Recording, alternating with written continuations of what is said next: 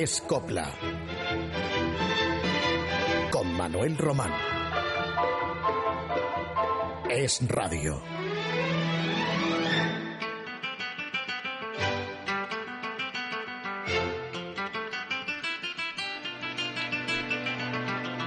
Hoy se cumplen 21 años de la muerte de la más grande intérprete de la copla, Concha Piquer. Tenía 84 años. Dejaba una herencia musical digna de una artista que ha seguido siendo recordada hasta el presente. Nuestros oyentes tienen cumplida referencia sonora de muchos de sus éxitos, pero como aún hay muchas de sus canciones que aún no hemos programado, pues las irán poco a poco escuchando a lo largo de esta tercera temporada de Escopla. No obstante, su indiscutible liderazgo con la copla eh, no fue de las estrellas del género quien más discos grabó. Tanto Estelita Castro como Juanita Reina le ganan ampliamente en número de discos. Y el número de canciones registradas eh, por la intérprete valenciana pues es de 200, no 200 justas, pero 200 y, unas pocas, eh, porque no existe tampoco pues eh, facilidad para poder datar el número de canciones de, de, las artistas de la época y lo que yo he, colegido es que hay eso, más o menos dos centenares. Y si no superó esa cantidad, puede que se deba a las prolongadas giras que realizó Concha Piquer por Hispanoamérica, en donde, salvo un álbum que grabó en directo en Cuba, pues no se conocen otros registrados allí, allí. Así como, por ejemplo, Lola Flores, sí, en México y en Venezuela y en otros países grabó canciones, no fue el caso de Concha Piquer, que siempre lo hizo en España, salvo, como digo, ese disco en Cuba. Vamos a comenzar esta primera parte de nuestro programa de hoy en recuerdo del aniversario luctuoso de Concha Piquer, escuchando Dime que me quieres, una zambra de León y Quiroga que se estrenó en 1941.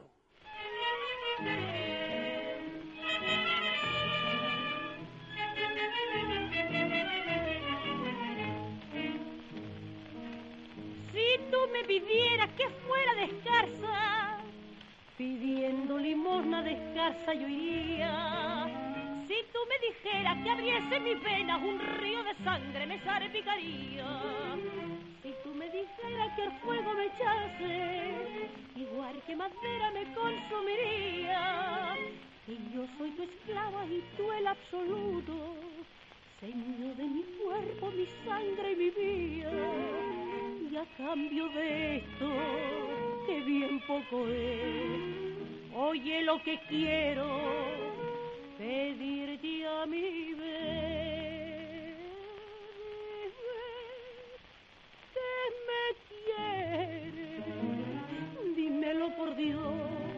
Aunque no lo sientas, aunque sea mentira, pero dímelo, dímelo bajito, te será más fácil decirme así. Ayer te quiero tuyo será pa' mi pena, lo mismo que lluvia de mayo y abril, ten misericordia de mi corazón.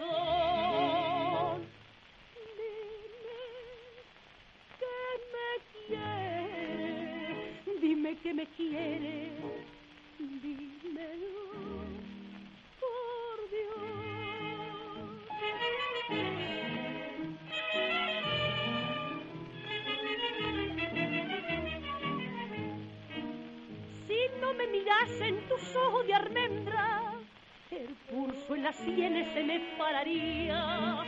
Si no me besaran tus labios de trigo, la flor de mi boca se deshojaría. Si no me abrazaran tu brazo moreno, pa' siempre los míos en cruz quedaría. Y si me dijera que ya no me quieres, no sé la locura que cometería. Y es que únicamente yo vivo por ti, me das la muerte o me hace vivir. Dime que me quieres, dímelo por Dios, aunque no lo sientas, aunque sea mentira.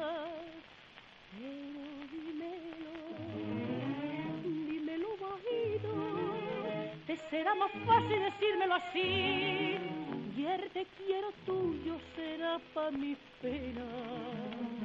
Lo mismo que lluvia de mayo y abril, ten misericordia de mi corazón. Dime que me quieres, dime que me quieres, dímelo. Por Dios. 35 años tenía entonces Concha Piquer. Se le nota en esta grabación de hace nada menos que 70 años, en esa voz muy aguda que luego con el paso de los años pues fue convirtiéndose en más grave. Hasta la primera mitad de los años 30 no puede decirse que Concha Piquer cantara coplas, y si me apuran, su dedicación a este género con toda plenitud no lo llevó a cabo hasta 1940. ¿Qué hizo entonces Concha en épocas anteriores? Por lo pronto permaneció en los Estados Unidos desde 1922, contando ella 16 años, hasta 1926. En esos cuatro años actuó con el asesoramiento del maestro Manuel Penella, que se convirtió en su protector. Un pigmalión que la enseñó a interpretar, a moverse en el escenario, a vestirse convenientemente, la educó, en una palabra. Porque Conchita provenía de una familia muy humilde. A los once años se había quedado huérfana de padre y tuvo que ponerse a trabajar. Hasta robaba patatas y cebollas de las huertas cercanas a su casa, en el barrio valenciano de Sagunto, porque había días que la familia, la madre y tres hijas, no tenían qué comer. A la vuelta de Nueva York, en 1926, hemos ya dicho que Conchita Piquer era una perfecta desconocida en España. Venía de triunfar, eso sí, en Broadway, Nueva York. También había estado en México, en Cuba, Costa Rica y también Panamá. Panamá. Pero lo curioso es que apenas hablaba castellano y es que se había ido sabiendo solo valenciano. Y al regreso, pues dominaba más la lengua inglesa como paradoja. Lo que cantaba entonces Conchita Piquer era más bien un repertorio de comedias musicales, aunque el maestro Penella le había compuesto números que, sin ser coplas, tenían argumentos costumbristas españoles como Dulcinea del Toboso y Maripepa la Revoltosa, amén desde luego del célebre En Tierra Extraña. Cuando Concha Piquer comenzó a interpretar composiciones de Valverde, de León y de Quiroga, fue hacia 1935 y es el momento en el que desarrolla un estilo más español. Incluso imita en sus grabaciones el acento andaluz y se desenvuelve en el escenario entre mantones de Manila, peineta y hasta toca los palillos para dedicarse ya por completo en cuerpo y alma a la canción española, la que tiempo después se conoce con el nombre de copla. Vamos ahora con unas sevillanas de Quintero León y Quiroga del espectáculo Retablo Español del año 1943, conocidas como Coplas de los Siete Niños, ambientadas en los tiempos de los bandoleros de Ronda y Sierra Morena, allá por mediados del siglo XIX, cuando las partidas de José María el Tempranillo, de Diego Corrientes y el Tragabuches, pues eh, andaban a sus anchas. Esas coplas se han conocido también con el título de Paco, Paco, Paco. Con ustedes de nuevo, Concha Piquer. Van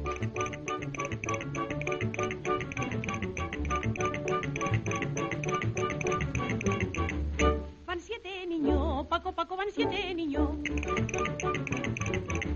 Van siete niños, camino de Sevilla, Paco, camino de Sevilla, Paco, camino de Sevilla, Paco, Paco, Paco, van siete niños. Van siete niños, con uno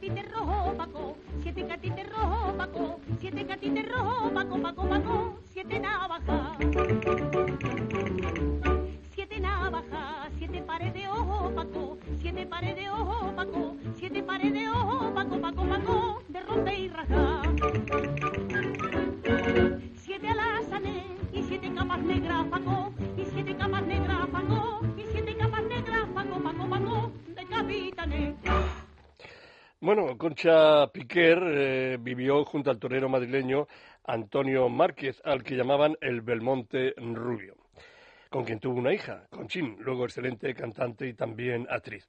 Pero no estaban casados. Márquez se había separado mm, de su mujer, que era una cubana que le había dado varios hijos.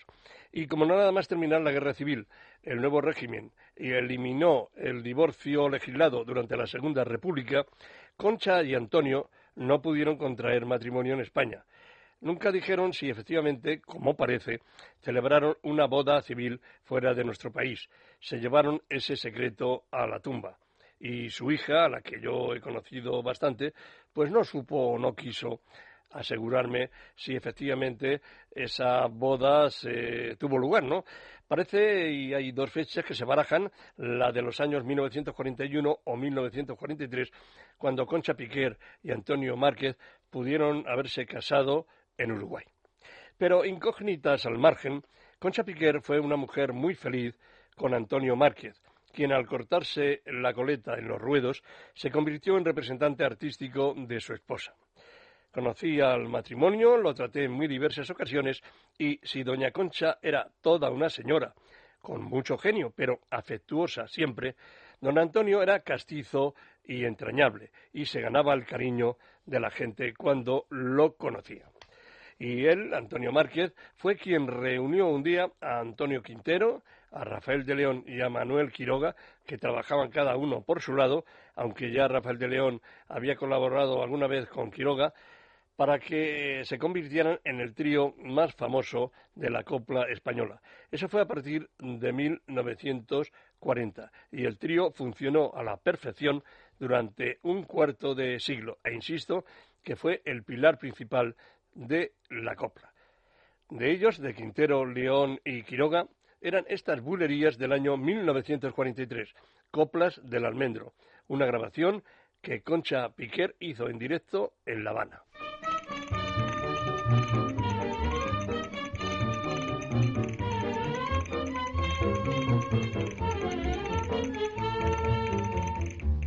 Cuando el almendro torea, la plaza se bambolea. Ay, qué valor, qué valor.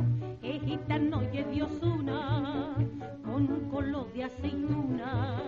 Ay, qué color, qué color. Y cuando aparecen para el paseillo, tiran sus sombreros los aguacillos. Y hasta una barrera con peina y con farda, pa' ver al almendro va la girarda. ¿Dónde está ese toro negro que tiene tanto poder? ¿Dónde que aquí está el almendro para enfrentarse con él? ¿Dónde está ese toro negro pa' que se quiere ocultar? Se ponga como se ponga, él lo tiene que matar. Ole salero y salero, viva el almendro y la mare, que lo hizo tan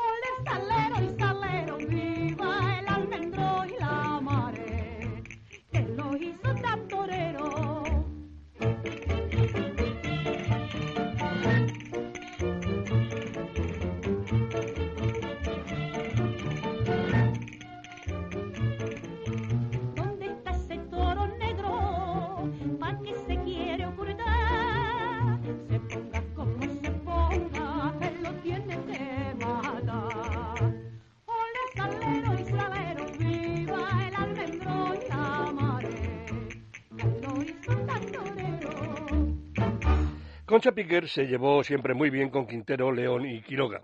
Con el primero quizás tuvo menos trato, pero Rafael de León era una especie de confidente suyo y se hablaban por teléfono casi a diario, intercambiándose historias y chismes.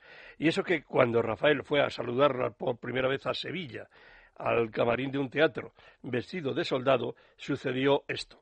Él se acercó a ella preguntándole si era Concha Piquer, un modo de hacerlo entre tímido y cortés, y ella le contestó, sí, soy Concha Piquer, y usted maricón, ¿verdad? Pero Rafael, de trato siempre exquisito, no se molestó por aquello. En cuanto a Quiroga, ensayaban a menudo en la academia del maestro. Ella a veces le discutía cosas como cuando él le entregó la letra de ojos verdes y Concha le dijo que si no le parecía mucho verde verde en el texto. El caso es que una vez sí que se enfadó con los tres, por varios motivos, por cuestiones económicas, por cosas de derechos de autor y también por otra cuestión. Y es que en unas partituras que editaba eh, Quiroga, pues salió una foto que no era la de Conchita, y eso que esa partitura se refería a una canción estrenada por la Valenciana. Y tal berrinche cogió Concha Piquer que buscó a otros tres autores, a Ochaíta, Valerio y Solano, también de incuestionable eh, valía, quienes en 1947 escribieron para Concha un espectáculo titulado El puñal y la rosa, en el que figuraba la zambra Cría Cuervos, que Concha Piquer cantó así.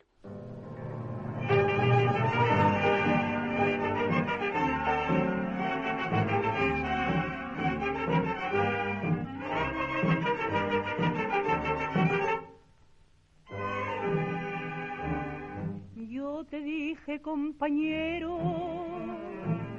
por lo mucho que te quiero, no te vayas de mi vera. Mis palabras no escuchaste y con otra te marchaste sin mirarme tan siquiera. Mira cómo estoy pagando el cariño que te da. Cristo vive perdonando y murió crucificado.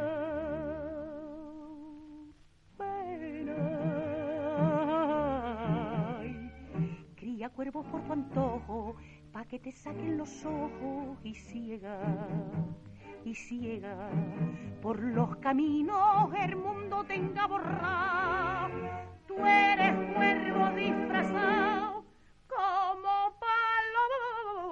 ladrón, que tus palabras son cuñas y me rompes con las uñas las telas del corazón. Pena, ay, pena de muerte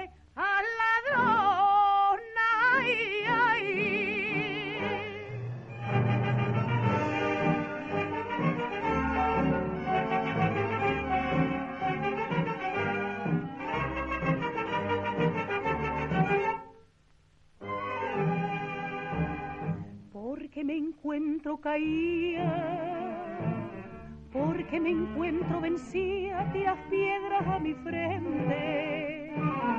Anda y no escondas la mano, porque es mucho más cristiano que la tires por valiente. Ya he perdido la esperanza con el pago que me has dado. Tu traición es una lanza clavadita en mi costado. Pena,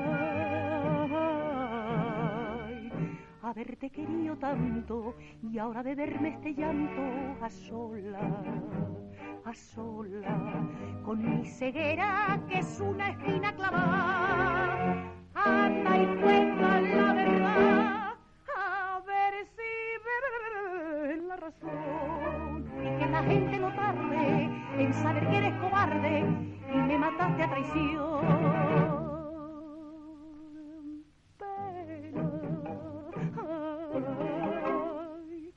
Pena de muerte al ladrón, ay, ay. Concha Piquer era admirada por todas sus compañeras, pero a pesar de ello tuvo una con la que no se habló durante largos años, Juanita Reina. Me consta que no se llevaban bien, aunque ya retirada la valenciana, se saludaron en alguna ocasión en público, pero yo creo que por pura educación y no porque hubieran olvidado sus piques y diferencias. Juanita Reina siempre interpretó canciones escritas para ella, como por ejemplo Y sin embargo te quiero, y nunca se jactaba ella, hizo versiones de éxitos ajenos. Pero a Concha Piquer no le importó grabar esa zambra, y sin embargo te quiero, como también otras de Juanita o de otras artistas. He aquí la excelente versión de la valenciana de Y sin embargo te quiero, que había sido sin duda uno de los mayores éxitos de Juanita Reina, que bordaba tal zambra. Concha Piquer la grabó en 1951 en unos estudios de La Habana, en Cuba.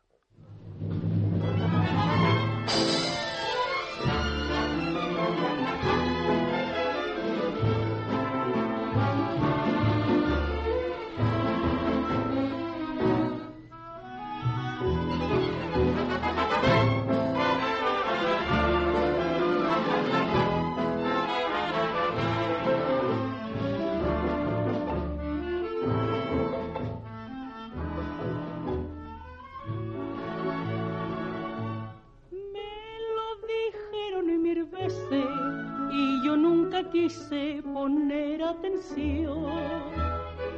Cuando llegaron los llantos, ya estaba muy dentro de mi corazón. Te esperaba hasta muy tarde, ningún reproche te hacía. Lo más que te preguntaba era que si me y bajo tus besos en la madrugada, sin que tú notaras la cruz de mi angustia, solía cantar.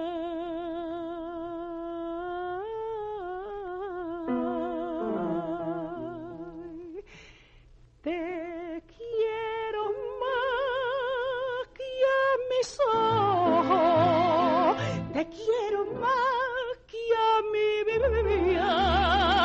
más que al aire que respiro y más que a la mar en mi vida. Que se me sarten los pulsos si te dejo de querer, que las campanas me doblen si te falto alguna vez.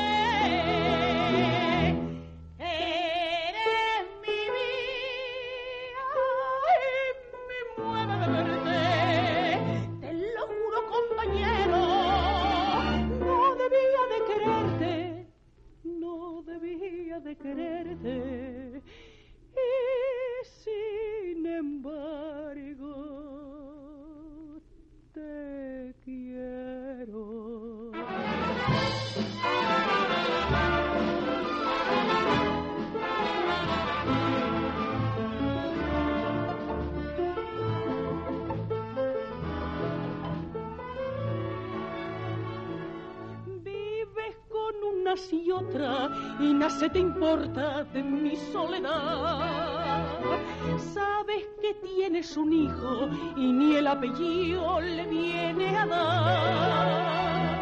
Llorando junto a la cuna, me dan las claras del día. Mi niño no tiene pares, qué pena de suerte mía. Anda, rey de España, vamos a dormir. Y sin darme cuenta, en vez de la nana, yo le canto así.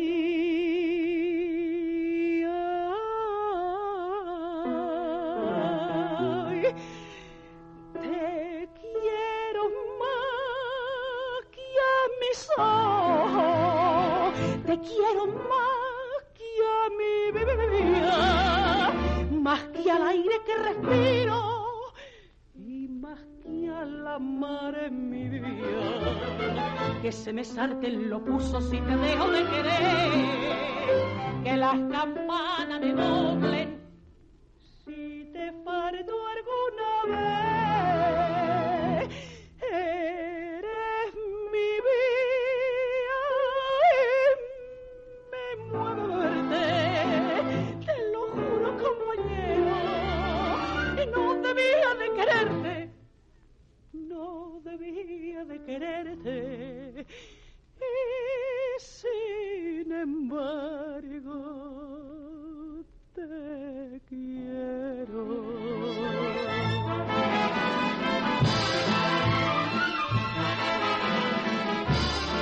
hemos querido rendir un recuerdo más a Concha Piquer cuando se ha cumplido hoy, como ya dijimos al principio, el vigésimo primer aniversario de su fallecimiento.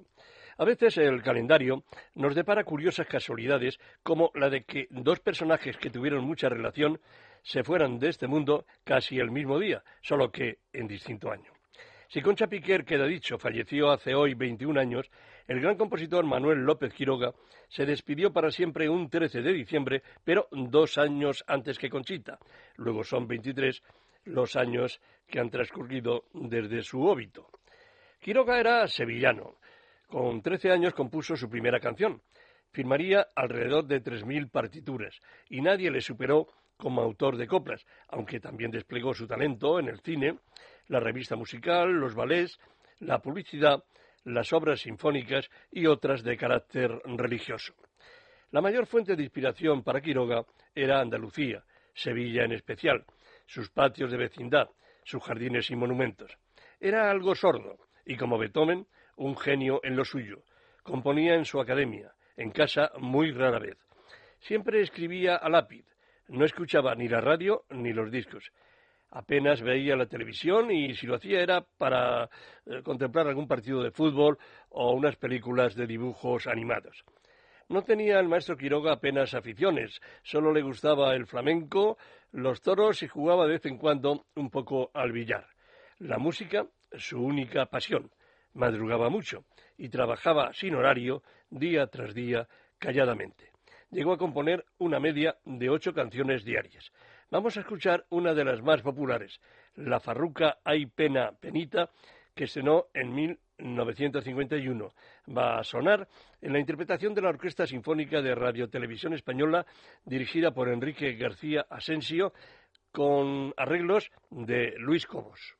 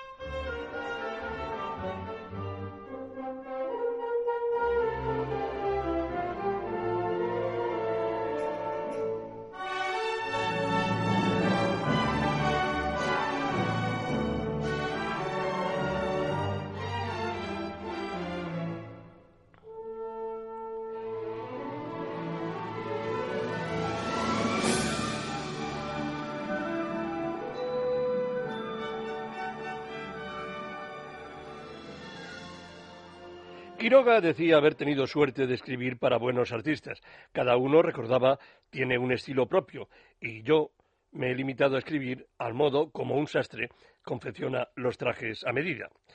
Por la Academia de Maestro Quiroga pasaban a ensayar las más grandes mm, del género, como Concha Piquer, Juanita Reina, Lola Flores, Antonita Moreno, y también principiantes.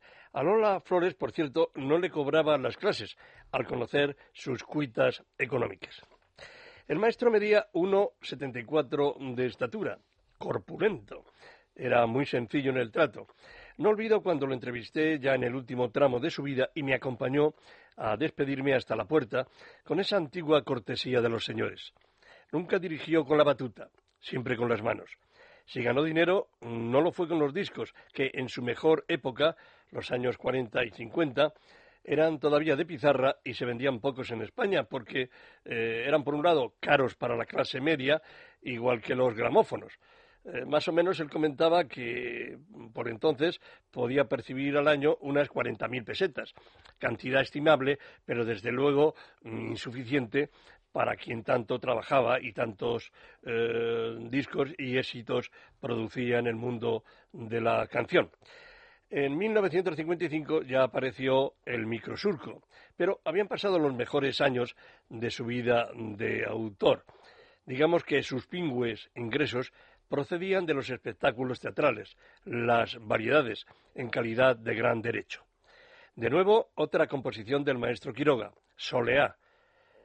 De José Solá son los arreglos y es García Sensio quien de nuevo dirige la Orquesta Sinfónica de Radio Televisión Española, en un paso doble de bella inspiración que, por cierto, pese a su excelente factura musical, no es de los más divulgados del ilustre autor, de Manuel Quiroga. Aquí está.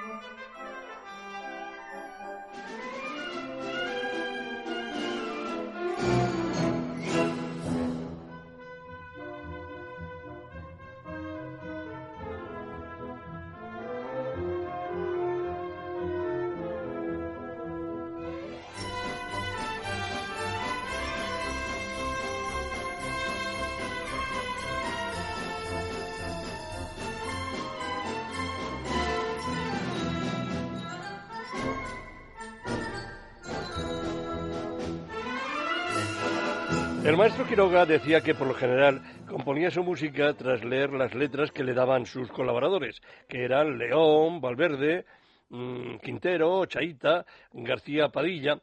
Solo en escasas ocasiones Quiroga componía las partituras antes de estar las letras en su despacho. Decía el maestro que lo único que procuraba siempre es no copiarse. ¿Y qué diferencia su música con la de tantos supuestos llamados compositores de hoy, que componen de oído la mayoría, sin saber música. Y claro, se les nota esas deficiencias al comprobar que sus canciones son muchas veces copias unas de otras o parecidísimas. Quiroga tenía que poner ritmo a su música, de pasodoble, farruca, bulerías, zambras, mazurcas, jotas, chotis, y ahora mm, van a sonar las notas mm, de dos coplas, una zambra y un romance, María de la O y Catalina, con la Orquesta Sinfónica de Radio Televisión Española, dirigida nuevamente por Enrique García Asensio, y con arreglos esta vez originales de Manuel Alejandro.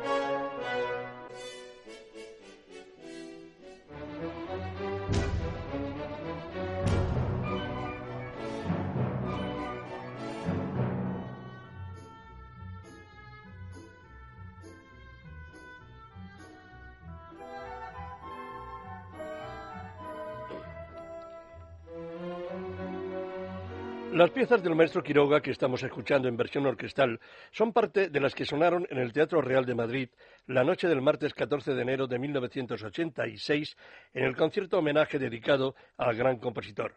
Fueron 22 las piezas elegidas de su amplísimo repertorio. Once excelentes directores se encargaron de dirigir entonces la Orquesta Nacional de España, a dos por barba, y de hacer los arreglos. Casi todas ellas, salvo dos, aparecerían trece años después, grabadas en un disco compacto con la Orquesta Sinfónica de Radio Televisión Española, bajo la dirección del hoy tantas veces citado con toda justicia, el maestro Enrique García Asensio, quien respetó los arreglos de sus compañeros de aquella noche histórica. Las que les hemos ofrecido pertenecen a dicha grabación excelente en todos los sentidos, una joya, adjetivaría yo. Y digo noche histórica, fui afortunado espectador de ella, porque la copla llegaba por fin al Teatro Real. Como en otras ocasiones también se ha escuchado allí flamenco.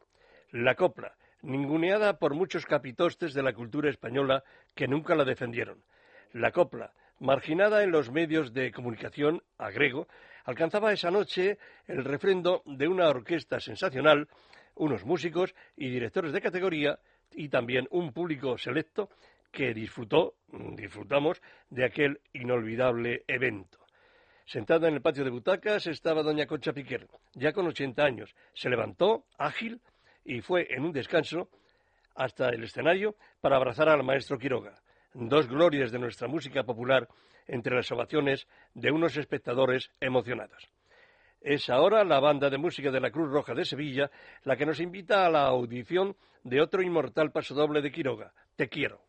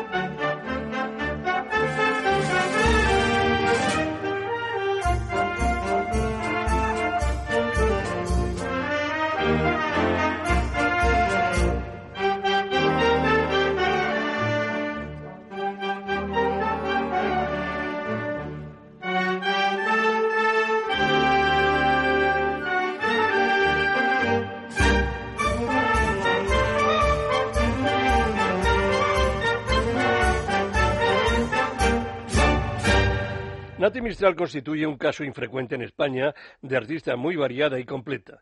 Actriz dramática, recitadora, estrella cinematográfica y cantante de diversos registros y géneros que van desde la zarzuela a la canción folclórica sudamericana, al musical americano y a la canción popular española, destacando por su nacencia castiza sus interpretaciones de chotis. Coplas en general, pues ha grabado pocas, y no es porque ya no sienta deferencia hacia este género. Precisamente porque su discografía es escasa en coplas, sabrán ustedes perdonar ciertas deficiencias en el sonido de un raro disco que hemos encontrado y que grabó en Alemania y que no apareció en el mercado español nunca. Se trata de Sevilla Bonita, pasodoble de Eduardo Rodríguez Cárcamo y música de Fernando García Morcillo, quienes eh, lo escribieron para Carmen Sevilla en su película de 1955, La pícara molinera. Esta es la versión que Nati Mistral grabó en tierras germanas en un disco raro, Sevilla Bonita.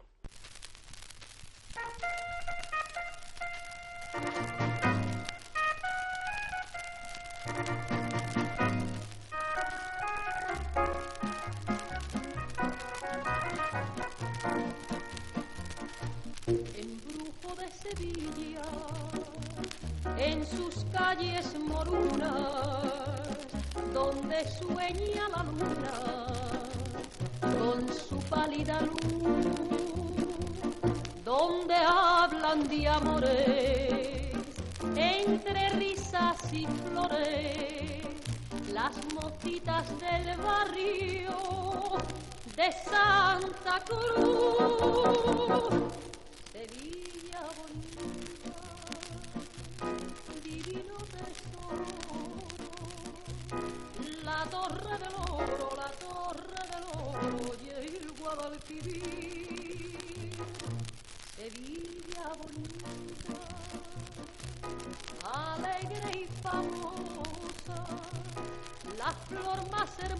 flor más hermosa de un bello jardín.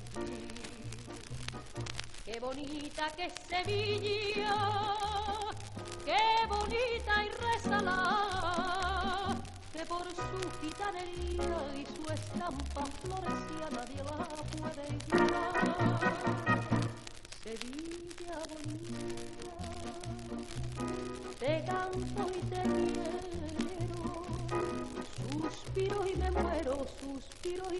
Muero, me muero por ti.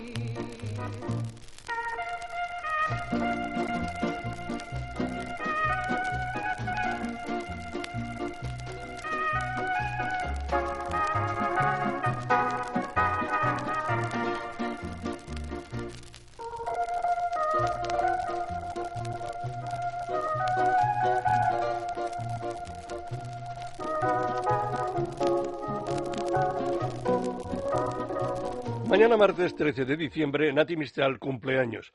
No es descortesía alguna decir públicamente cuántos, pues ella misma los confiesa abiertamente. 83, con naturalidad, sincera como es en todos sus actos. ¿Para qué mentir si hoy en día cualquiera puede acceder a esos datos de un personaje popular como lo es esta madrileña de la calle de Cabestreros y sus aledaños, los aledaños del rastro castizo de nuestra capital, donde se venera la Virgen de la Paloma? Pues de allí procede Nati Mistral. Aunque Nati vive desde hace mucho tiempo en el barrio del Viso, a 100 metros del Estadio Santiago Bernabéu. Cualquiera puede encontrarse en la calle con ella o en el autobús, como yo últimamente, porque Nati callejea, pasea, no tiene reparo alguno en hacerlo y agradecer con una simpática sonrisa los saludos de quienes la reconocen. Persona accesible, sencilla y culta. Asiste aún a los acontecimientos sociales y culturales a los que es invitada en otros tiempos recuerdo que asistía a tertulias de escritores y artistas, como aquella que presidía don José María de Cosío, entre glorias del teatro, la poesía, la pintura y los toros. Y ya no existen esas tertulias.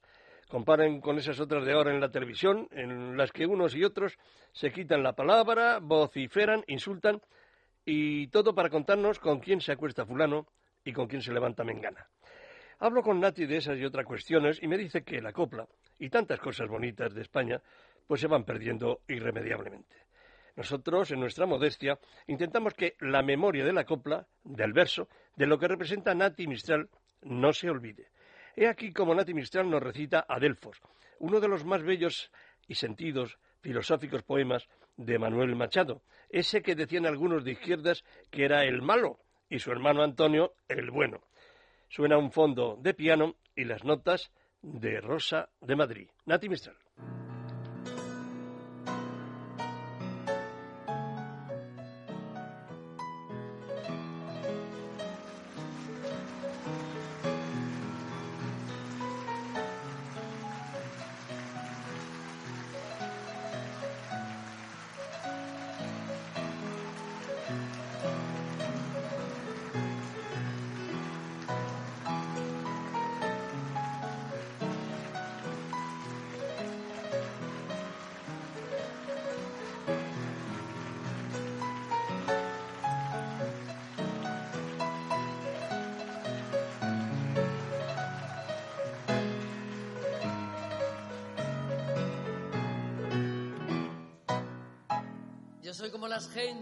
Tierra vinieron. Soy de la raza mora, vieja amiga del sol, que todo lo ganaron y todo lo perdieron. Tengo el alma de nardo del árabe español. Mi voluntad se ha muerto una noche de luna en que era muy hermoso no pensar ni querer.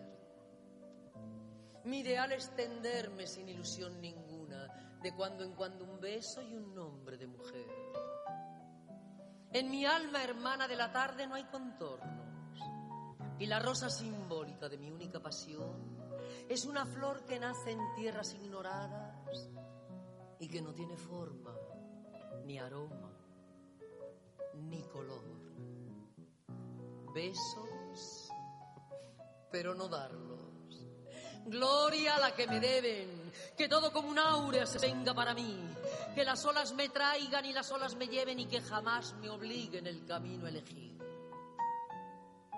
Voluntad no la tengo. Amor no lo he sentido, no ardí nunca en un fuego de fe ni gratitud. Un vago afán de arte tuve y lo he perdido. Ni el vicio me seduce, ni adoro la virtud. De mi alta aristocracia dudar jamás se pudo, no se gana se heredan elegancia y blasón. Pero el lema de casa, el mote del escudo es una nube vaga que eclipsa un vano sol. Nada os pido, ni os amo, ni os odio. Con dejarme, lo que hago por vosotros podéis hacer por mí. Que la vida se tome la pena de matarme ya que yo no me tomo la pena de vivir. Mi voluntad se ha muerto una noche de luna en que era muy hermoso no pensar ni querer. De cuando en cuando un beso sin ilusión ninguna. El beso generoso que no devolver. Cuando solo faltan 10 días para el sorteo de la lotería de Navidad, Nati Mistral nos interpreta esa canción que evoca a la recordada lotera Doña Manolita, la que daba tantos gordos. Mañana sale, mejor el día 22, La Fortuna, de un 15.000. Búsquenlo. Gracias por su atención y gracias a mi compañero Luis Alonso, que estuvo hoy una vez más al frente del control del sonido.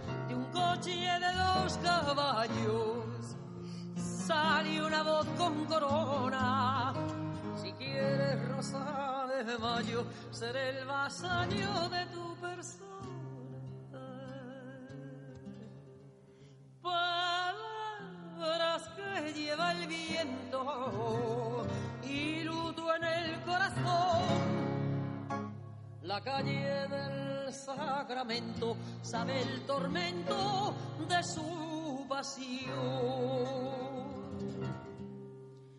A quien le venda la suerte, mañana sale y está premiado.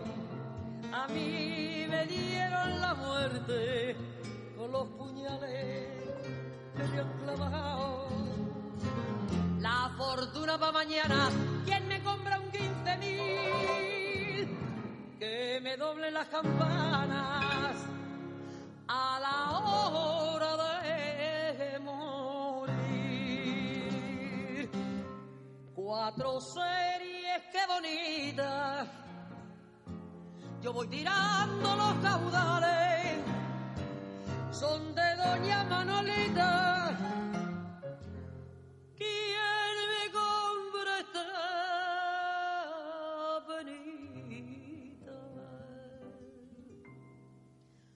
Mañana, mañana sale.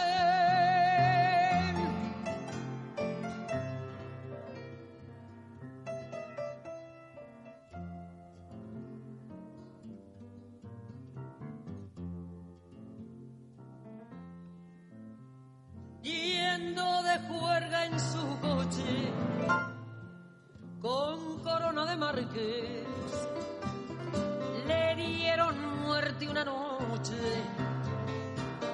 en la calle Lavapiés. Nadie el motivo sabía, nadie conoce la clave. Es copla.